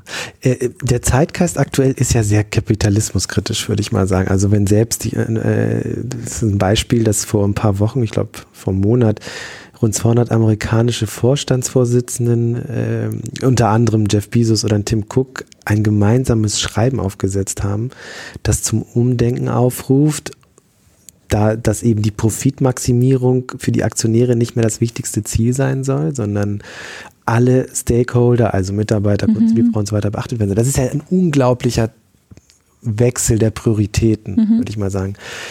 Was ich, was ich mich immer frage, ist, warum kann die Linke nicht so von diesem Zeitgast profitieren? Also wenn man sich die letzten Wahlen anschaut, die Europawahl, jetzt auch die Landtagswahlen, ähm, da geht es eher bergab. Jetzt kann man das natürlich noch differenzieren. Äh, also in, Thüringen, Frage, in ne? Thüringen und Bremen nicht, aber in der Tat, ja. in, bei uns ist viel Luft nach oben. Ja, man fragt sich, das ist doch, das sind doch genau die Themen der Und es geht gerade, ne? es geht gerade nicht mit uns durch die Decke. Naja, also zum einen bin ich ja recht zuversichtlich, dass unsere Zeit als Linke kommen wird, weil allein Klimaschutz konsequent zu Ende gedacht geht nicht ohne Kapitalismuskritik. Und diese Erkenntnis muss, müssen wir halt dazu beitragen, dass sie sich noch mehr rumspricht und dass das da auch bei uns einzahlt. Ich glaube, für Deutschland kann man schon sagen, dass es gibt gerade eine gesellschaftliche Polarisierung einer anderen Frage. Oder vielleicht anders aufgezogen, wir erleben bei den Wahlen der letzten Jahre, dass zunehmend eine Frage, die man meistens ein Jahr davor noch nicht wusste, wahlentscheidend ist. Also bei den Europawahlen war am Ende eine Wahl entscheidend. Ähm, wie setzt man ein Zeichen für Klimaschutz? Und da denken halt die meisten immer noch erstmal, Image ist okay, dann geht man zum Grün. Mir haben Leute O-Ton gesagt, ey, ist total wichtig, dass ihr euch für Gerechtigkeit einsetzt, ist mir auch super wichtig, aber jetzt bei diesen Wahlen war mein erstes mhm. Zeichen, was ich setzen wollte, Klimaschutz. Und da wusste ich, wenn ich die Grünen wähle, wird das eher als dieses Zeichen verstanden. So. Und so, das, ihr wart halt auf Platz zwei. Ja, in der Wahlkabine gibt es halt keinen Platz mhm. zwei. Und das Zweite fand ich jetzt bei den Landtagswahlen in Brandenburg und Sachsen gab es eine starke Bewegung. Man wollte verhindern, also zumindest im fortschrittlichen Lager, dass die AfD stärkste Partei wird. Und dann hat man halt die gewählt, die im Kopf an Kopf rennen mit denen haben. Das hat in Sachsen der CDU geholfen, in Brandenburg der SPD. In Sachsen besonders verrückt, weil natürlich irgendwie die CDU teilweise da echte Kumpanei mit der AfD hat. Aber das war halt ein gewisser Pragmatismus ist ja auch okay. Ähm, aber das ähm, war halt jetzt für uns Wahltag, mhm.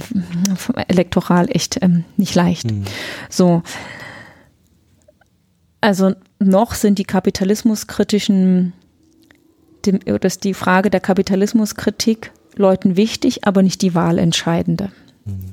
Und die spannende Frage ist, wie kriegen wir hin, dass das Thema wahlentscheidend ist? Wie kriegen wir das hin? Wie kriegt ihr das hin? Na, das ist indem du es runterbricht auf eine konkrete Frage. Also in Berlin, denke ich, haben wir es gerade mit dem Mietendeckel runtergebrochen. Da ist zwar der Kapitalismus noch nicht komplett außer Kraft gesetzt, aber indem du Spekulation mit Wohnraum quasi unmöglich machst, hast du einen krass, hast du einen Bereich sozusagen der Spekulation entzogen. Das ist eine konkrete Maßnahme, die im Alltagswelt der Menschen anknüpft.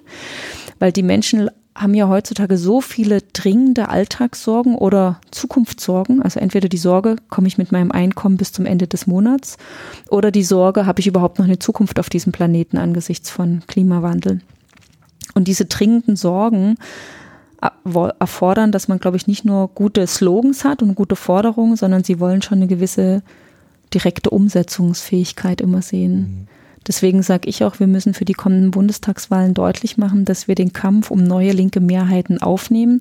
Also das heißt, A, andere Mehrheiten in der Gesellschaft, aber auch ähm, eine Regierung, andere Regierungsmehrheiten, die dann alle garantiert vor Armut schützen, eine andere Wirtschaft befördern und zugleich halt sagen, Klimaschutz und Friedenspolitik, damit sichern wir unsere Zukunft mhm. auf dem Planeten. Wobei Klimaschutz ja schon gut besetzt ist von den Grünen, oder? Also na, vom Image her ja, aber von den konkreten Maßnahmen her würde ich jetzt mal ein Fragezeichen setzen, weil natürlich, also um das mit einer Zahl zu untersetzen, zwei Drittel ähm, aller CO2-Emissionen hierzulande kommen, gehen zurück auf die auf 100 große Konzerne und Unternehmen. Das heißt, wenn du wirklich ähm, CO2-Emissionen einsparen willst, musst du bei den Konzernen ansetzen. Die Vorschläge der Grünen setzen ja schon eher nur beim Verbraucher an jetzt, also ich meine, seitdem ich 16 bin, kaufe ich in ökologischen Verbrauchergemeinschaften ein und so. Ja, ich finde ökologischen Konsum echt wichtig und habe da selber viel, viel Zeit reingesteckt. Und trotzdem würde ich sagen, das sind echt mhm. macht ist nicht der größte Posten, mhm. und der größte Posten findet bei den Konzernen und beim Militär statt und da muss man ran. Aber das ist halt noch nicht so richtig Alltagsverstand und das ist eine Aufgabe von uns. Ja, ähm, um wieder so ein bisschen auf, das, auf die Digitalthemen zu kommen. ähm, äh, du hast im Tagesspiegel-Interview, was vor ein paar Tagen live ging, gesagt, ähm, die entscheidende Aufgabe der Linke muss es sein, die Taktik der Rechten zu studieren, um dann dagegenhalten zu mhm. können. Und wenn ich jetzt von Taktik lese, dann kann ich mir schon vorstellen, dass die Rechte natürlich sehr geschickt in digitalen Öffentlichkeitsstrukturen vorgeht. Wie stellst du dir das denn vor, die Taktik der Rechten zu studieren, um dann dagegenhalten zu können? Wie kann das konkret aussehen? Also das eine ist natürlich genau zu schauen, aber da gibt es Leute, die sind, glaube ich, bessere Experten als ich, um das zu erklären, wie gezielt im Netz vermeintliche Spontanität produziert wird und wie oder wie was viral geht, wo womöglich ein Herrscher von Bots dahinter stehen und so. Ne? Ähm, das ist aber, glaube ich, was, was wirklich IT-Fachleute analysieren sollten und dann auch bei uns, also auch im Gegenzug Frage stellen, wie, könnte eine Antwort darauf aussehen. Was jetzt ich als Politikerin eher mache, ist natürlich die Diskurse analysieren mhm. oder die Frames, also die mhm. Rahmen, die mhm. gesetzt werden, zu analysieren. Aber die digitalen Öffentlichkeiten setzen ja auch sozusagen Regelungen auf, wie Frames und so weiter funktionieren. Ne?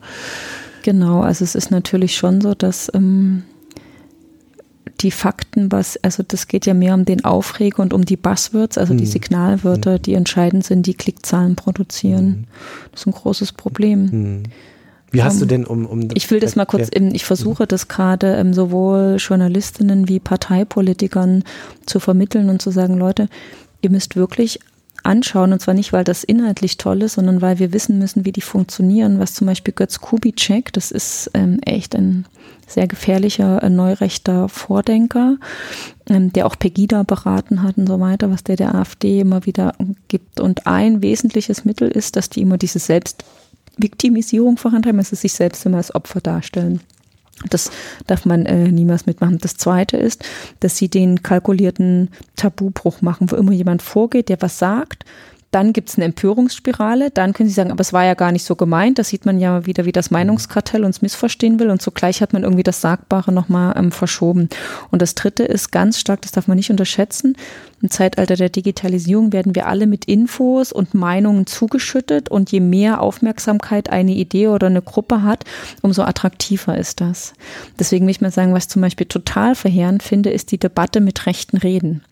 Ich glaube sogar, dass die von wohlmeinenden Leuten nett gemeint war, aber das Ergebnis dieser Debatte ist, mit rechten Reden, wenn du das mit Ja beantwortest, heißt das, wer rechts ist und rassistisch ist, hat mehr Aufmerksamkeit als jemand, der sich demokratisch engagiert mhm. oder für Demokratisierung im Netz ähm, engagiert. Weil automatisch heißt mit Rechten reden, okay, die kriegen dann Aufmerksamkeit. Wenn ich sage, nee, ich rede nicht mit Rechten als Politikerin, ist natürlich das Signal, ach, die will gar nicht mit uns reden, ist nochmal eine Bestärkung. Deswegen würde ich sagen, es gibt so ein paar Debatten, die nutzen immer nur einem, nämlich der weiteren Rechtsradikalisierung. Deswegen finde ich, muss man aufpassen, dass man diese Frames nicht bedient. Ja. Wie hast du denn, ähm, das zielt so ein bisschen in die Richtung, ähm, dieses Video von Rezo damals wahrgenommen? Also das hat ja äh, ein kleines Erdbeben im politischen Betrieb ähm, ausgelöst, auch was die Reaktion anging der, der großen Parteien. Äh, wie hast du das wahrgenommen? Ich finde das total spannend, vor allen Dingen, weil äh, das ja mit einem Vorurteil aufgeräumt hat. Es gab so das Vorurteil, die jungen Leute können bloß noch ähm, in wie vielen 200 Zeichen sich ausdrücken mhm. und wahrnehmen und auf einmal, wie viel war es? war fast ein, 14 also, Millionen. Genau. Nee, wie, das war mindestens 45 Minuten. Achso, 55 Minuten lang. Ja, am Stück das. schauen ja. und mit Fakten basiert und untermauert. Und das ist also doch noch eine gewisse Wissenschaftlichkeit. Es ist ein Zeitalter von Fake News, trotzdem faktenbasiertes Agieren und gleichzeitig auch mal ein längeres Ausargumentieren, was soziale Fragen, ökologische Fragen und Friedenspolitik miteinander verknüpft. Hast du es dir angeguckt Fand komplett? Ich, ja, natürlich. Ja. Okay. Großartig. Ähm, es auch weitergeleitet. Und das war, es war schon toll. Ne? Oh ja, was ist da passiert aus deiner Sicht? Ich glaube, da ist was ähm, sichtbar geworden und was, ähm, also es war ja toll, es war ein Ausdruck einer ähm, eine Politisierung. Das ist ja auch so, also ich komme ja aus Sachsen und Dresden und habe deswegen sehr unmittelbar spüre ich diesen Rechtsruck und finde den auch besorgniserregend.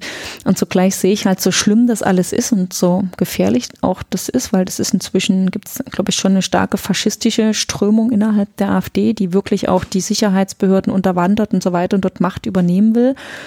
Im Gegenzug gibt es aber dadurch wiederum auch eine Politisierung so dass man auf einmal auch gar nicht mehr, die manche Fragen so dringlich sind, wie wie stoppe ich den Rechtsruck oder Frage des Klimaschutzes, die sind so dringlich, dass man nicht mehr neutral bleiben kann. Dass Neutralität schon wäre, sich auf die Seite des äh, Klimakollaps oder des Rechtsrucks zu mhm. stellen. Und das fand ich irgendwie Risos Aufschlag großartig und auch, was es ja danach an Verbreitung erfahren hat, das war was sehr, ist etwas sehr Ermutigendes. Habt ihr als Linke irgendwie darauf reagiert, indem ihr keine Ahnung, eine Taskforce zur Netzkommunikation gegründet habt oder Videos, äh, Netzvideos zu produzieren? Na, ähm, Bodo Ramelow geht hier mit gutem Beispiel voran. Ja. Der hat so ähm, YouTube-Videos. Heute ist das eins rausgekommen. Ich konnte mir es, weil ich den ganzen Tag bisher Sitzung hatte, noch nicht anschauen. Aber ja, in der Tat, ähm, also wir können da immer noch deutlich besser werden. Man muss auch ehrlich sagen, die Sprechsituation, die natürlich ein unabhängiger Blogger hat, mhm. hat eine andere Stärke, mhm. als wenn, mhm. ich würde sagen, viele der Fakten, die er genannt hat, habe ich zum Beispiel auch schon in einer Rede mhm. gesagt, das mhm. geht halt nicht so mhm. viral, weil man natürlich immer unterstellt, dass eine Parteivorsitzende der Linken befangener ist, was ja auch stimmt. Ja. Aber, ähm, aber es geht ja auch grundsätzlich um die Kommunikation genau, und dieses der, Mittel, des Politischen generell genau, heute. Genau, und, genau. was können wir von Rezo lernen? Also was Habt, habt ihr davon was abgeleitet? Wir müssen mehr auf den Plattformen unterwegs sein als über Einzelne Ja, das sind wir schon. Das sind wir übrigens ja. auch ganz gut. Ja. Also, also wenn wir überall so gut dastehen würden wie ähm, bei, bei der Followerschaft bei ähm, Twitter und Facebook, wäre es mhm. super. Also wenn es das eins zu eins Wahlergebnisse, dann äh, würden wir deutlich besser dastehen. Nee, aber in der Tat war das eher nochmal die Ermutigung für uns, ähm, zu schauen, äh, Videos für YouTube zu machen und eher auch mal so Faktencharts ähm, mit mhm. wieder einzuspeisen. Mhm. Liebe Hörer, es stürmt draußen. Äh, nicht, dass ihr euch wundert. Es ist der Orkantag oder der Tag des Sturmes heute. Ich bin auch gerade ja, so nach Berlin zum gekommen. Thema Klimachaos. die, Mehr Stürme, ja. nee, die Extremwetterlagen ja. nehmen ja echt zu. Ne? Deswegen habe ich fast gedacht, das Thema globale Erwärmung klingt für deutsche Ohren zu verharmlosen, ja. weil alle denken, oh schön, mehr Sonne, es wird mhm. wärmer. Mhm. Aber es heißt ja übersetzt einfach nur, dass die Extremwetterlagen das nicht kalkulierbare zunimmt. Ja. haben wir ja jetzt auch erst äh, gesehen in dem Bericht über die Ozeane ganz frisch, mhm. dass die die Extremwetterlagen tatsächlich zunehmen. Und just zum Anfang des Herbstes haben wir so eine. Katja, ich will noch ein Thema zum Schluss äh, ansprechen. Ähm, und dann sind wir auch durch. Und zwar, was mich wirklich nochmal interessieren würde, es gibt ja, wir haben über digitale Öffentlichkeiten gesprochen. Du bist eine Spitzenpolitikerin mit einer entsprechenden ja, Prominenz und auch äh, im Netz bist du einfach, ich glaube, 100.000 Follower hast du fast. Bei Twitter. Ähm, hm. genau. Ähm, jetzt haben wir diese Sache gehabt mit Renate Künast, die geklagt hatte vor dem Landgericht Berlin, ist abgewiesen worden, weil sie ja beschimpft wurde. Ich will das ja gar nicht wiederholen. Ähm, wie ist deine ganz persönliche Erfahrung im Netz? Also wie stark wirst du angefeindet und wie gehst du damit um? Ich habe neulich mich mit Leuten unterhalten und alle sagten so, naja, so bei Twitter und Facebook ist besonders aggressiv. Äh, das ist so, also manchmal ist es ja schon fast wieder amüsant, wie kreativ die werden. Also es gibt nicht nur Fäkalbegriffe, mit denen man beschimpft wird, sondern es wird jetzt schon auf der Emoji-Ebene umgesetzt, die Fäkal-Emojis. Oh ähm, ich gucke mir das schon immer bei Twitter an, äh, nicht bei Twitter, vor allem bei Facebook die Kommentare an. Ich nehme das auch ein bisschen für einen Seismograph. Was gibt es für schräge Deutungsmuster? Was gibt es für Angriffe? Meistens bin ich da eher so kämpferisch und baller dann mal zurück oder konfrontiere die mit einer Frage. Wohin das? Äh. Also du lässt dich durchaus auf die Debatten ein. Ja, also das hängt ein glaub, bisschen auch von der Tagesform ab. Ne? Es gibt doch Tage, wo ich merke, oh nee, das kann ich, also erstmal habe ich gar nicht jeden Tag Zeit, aber ich nehme das immer so als Seismograph, schaue mir das an und dann gibt es Tage, wo ich so gut drauf bin, dass ich immer so zurückballere und dann gibt es Tage, wo ich so nach zehn Minuten merke, oh nee, jetzt fängt es an, mir irgendwie nahe zu gehen. Ich muss erstmal wieder ein bisschen, ich brauche erstmal wieder Speck auf der Seele, bevor mhm. ich mir das ähm, antun kann. Ich muss sagen, ich habe auch hohen Respekt vor Renate Kühners, die ja sehr offensiv damit umgeht es erfordert ja auch eine gewisse Zeit und Energie und da, da reinzugehen. Wie gesagt, ich finde halt das Besorgniserregende, dass es ja inzwischen diese Verbindung gibt zwischen, was ich erzählt habe, ähm, zwischen wirklich rechtsterroristischen Organisierung mit Angriffen auf Leib und Leben von Menschen und halt Shitstorms im Netz, dass mhm. es da so eine Interaktion gibt, was das anbelangt. Man sagt, dass Instagram das freundlichere Medium ist. Mhm. Erst auch viel mehr so normale Menschen unterwegs sind. Das ist ganz lustig. Ich habe irgendwie bei Instagram bin ich auch, aber ich merke, da habe ich immer viel mehr Hemmungen, ein Foto zu posten, weil ich immer den Anspruch habe, dass das besonders ästhetisch sein muss. Mhm. Liegt vielleicht auch daran, ich wollte mal in meiner Jugend Fotografin werden und denke dann immer bei Instagram, das muss erst, kann das erst eine gewisse, kann nicht das klassische Politikerinnen-Foto sein, wobei ich jetzt sehe, dass auch viele andere Politiker da eher ganz normale Fotos reinstellen. Genau. Aber ja, den Hass gibt's im Netz. Ich glaube auch, dass er dort ungefilterter kommt, weil das, was es sonst so als so natürliche soziale Filter gab, dass jemand mal gesagt, ey, jetzt Junge, jetzt aber mal gut mhm. oder sowas. Das gibt's halt da nicht. Es ist leichter, irgendwie aggressiv zu werden, wenn du den Gegenüber nicht siehst und ihm nicht in die mhm. Augen schauen musst. Auch da wieder die Dialektik, ne? Also auf der Seite positiv, weil sich neue Räume ergeben zum Politisieren auch. Auf der anderen Seite ungeregelt äh, führt es halt auch zu viel Hass. Genau, also es gibt ja auch im Gegenzug so positive Stärkung, also mhm. die ganze MeToo-Sache, mhm. also wo es auch ein wachsendes Bewusstsein für Frauenrechte gibt, eine Sensibilisierung, aber auch eine Ermutigung von Leuten, die Ähnliches erlebt haben. So bis jemand mal Mut hat, in einem Raum voller Menschen ein Thema anzusprechen, ist es halt auch leichter, sowas so reinzusetzen. Mhm. Das sehe ich auch. Klar, und im Gegenzug gibt es halt den ungehemmten Hass. Hm. Hast du eine Idee oder wie steht die Linke dazu, das zu regulieren?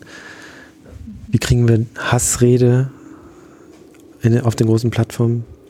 Ich finde es richtig, was jetzt reguliert? die neue Initiative ist, dass ab, also wenn es offen, wenn, also ich finde den Vorstoß, der jetzt geplant wird, dass man die großen Anbieter verpflichtet, im Zweifelsfall die Benutzerdaten rauszugeben richtig, gerade weil wir wissen, dass in manchen Stellen das dann auch wirklich ja zu einer Zärtlichkeit übergehen kann und quasi schon eine ab unorganisierte Verabredung dann zum Mord oder zum Angriff auf eine Person geben kann und dass man das zu schützen in die Wege leiten sollte. Das finde ich richtig. Ansonsten, ähm, glaube ich, braucht es fallen wieder eins, die Schwarmintelligenz der vielen, die sich da gegenseitig stärken und unterstützen und ähm, eher so in, es ist, glaube ich, dann ja auch durch die Praxis im Alltag immer wieder geregelt werden, zu sagen, also wer wirklich auf so üble Begriffe setzt, bekommt nicht noch Zuspruch, sondern bekommt ein müdes Lächeln oder Verachtung. Mhm. Gleichzeitig sind die Plattformen so riesig, dass die Moderationsleistung, also dass sie die Moderationsleistung gar nicht gewährleisten können. Das glaube ich auch. Ist, ja, ja, also äh, sollen sie das überhaupt? Ne, das ist auch so die Frage. Und wenn du jetzt von Schwarmintelligenz sprichst, dann gibt es auch dieses Phänomen, dass die, die eigentlich oder anders, die, die, die, die, die Hass erzeugen und, und negative Kommentare meistens ja die wenigsten sind, aber dann besonders intensiv und die anderen sozusagen äh, ziehen sich dann eher zurück.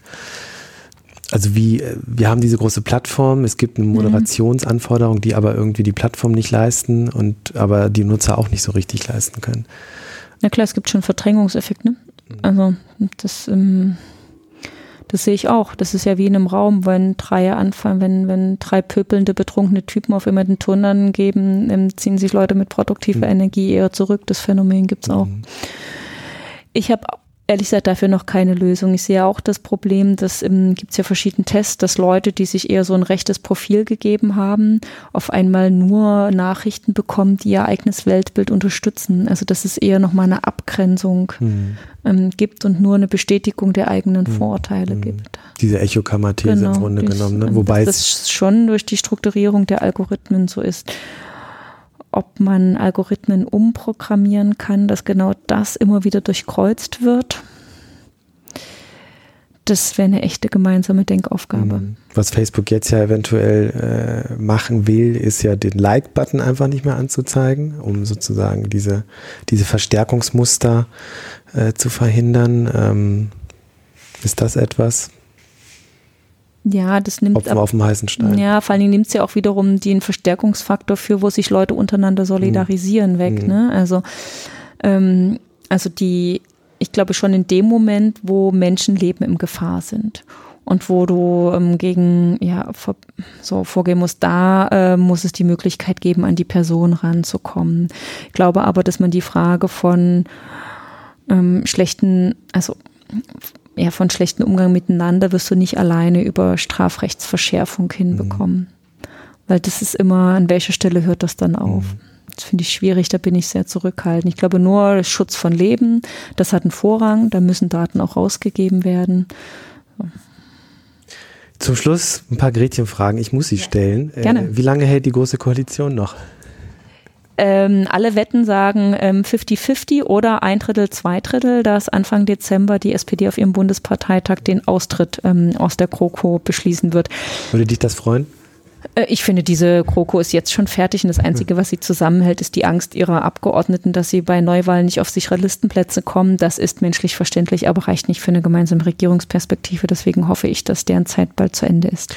Du bist ja bekennend dafür, äh, neue Mehrheiten links der Union zu schaffen. Was müsste passieren, damit das gelingt? Also es braucht zum ersten aus der Gesellschaft heraus Druck, dass ähm, Umweltinitiativen, ähm, Sozialverbände, Erwerbsloseninitiative, Gewerkschaften ganz klar Druck machen und sagen, wir wollen konkrete Veränderungen und wir nehmen euch dazu in die Pflicht und wir werden die ganze Zeit euch kritisch begleiten. Also es braucht als allererstes eine Art Koalitionsvereinbarung in der Gesellschaft. Dann müssen natürlich alle drei Parteien, die in Frage kämen, Linke, Grüne, SPD, in der Summe ähm, über 50 Prozent der Sitze kommen. Und ähm, dann müsste es eine Verständigung geben, dass neue linke Mehrheiten wirklich eine Veränderung in der Sache bedeuten. Also was keinen Sinn macht, ist rot-rot-grüne Ministerriege zu haben, die aber faktisch nichts anderes macht als unter der Kroko. Mhm. So, es muss schon klar sein, dass wir eine sozial-ökonomisch-ökologische Wende dann in die Wege leiten. Genau, das muss passieren. Dann müssen wir uns einigen. Ich glaube, es ist das, was notwendig ist, angesichts der Dringlichkeit von wirklichem Klimawandel, angesichts des, ja, zu, also der sozialen Spaltung in der Gesellschaft. Alles andere wird am Ende des Tages eher den Rechtsruck verstärken. Mhm. Katja Kipping, vielen Dank fürs Gerne. Gespräch.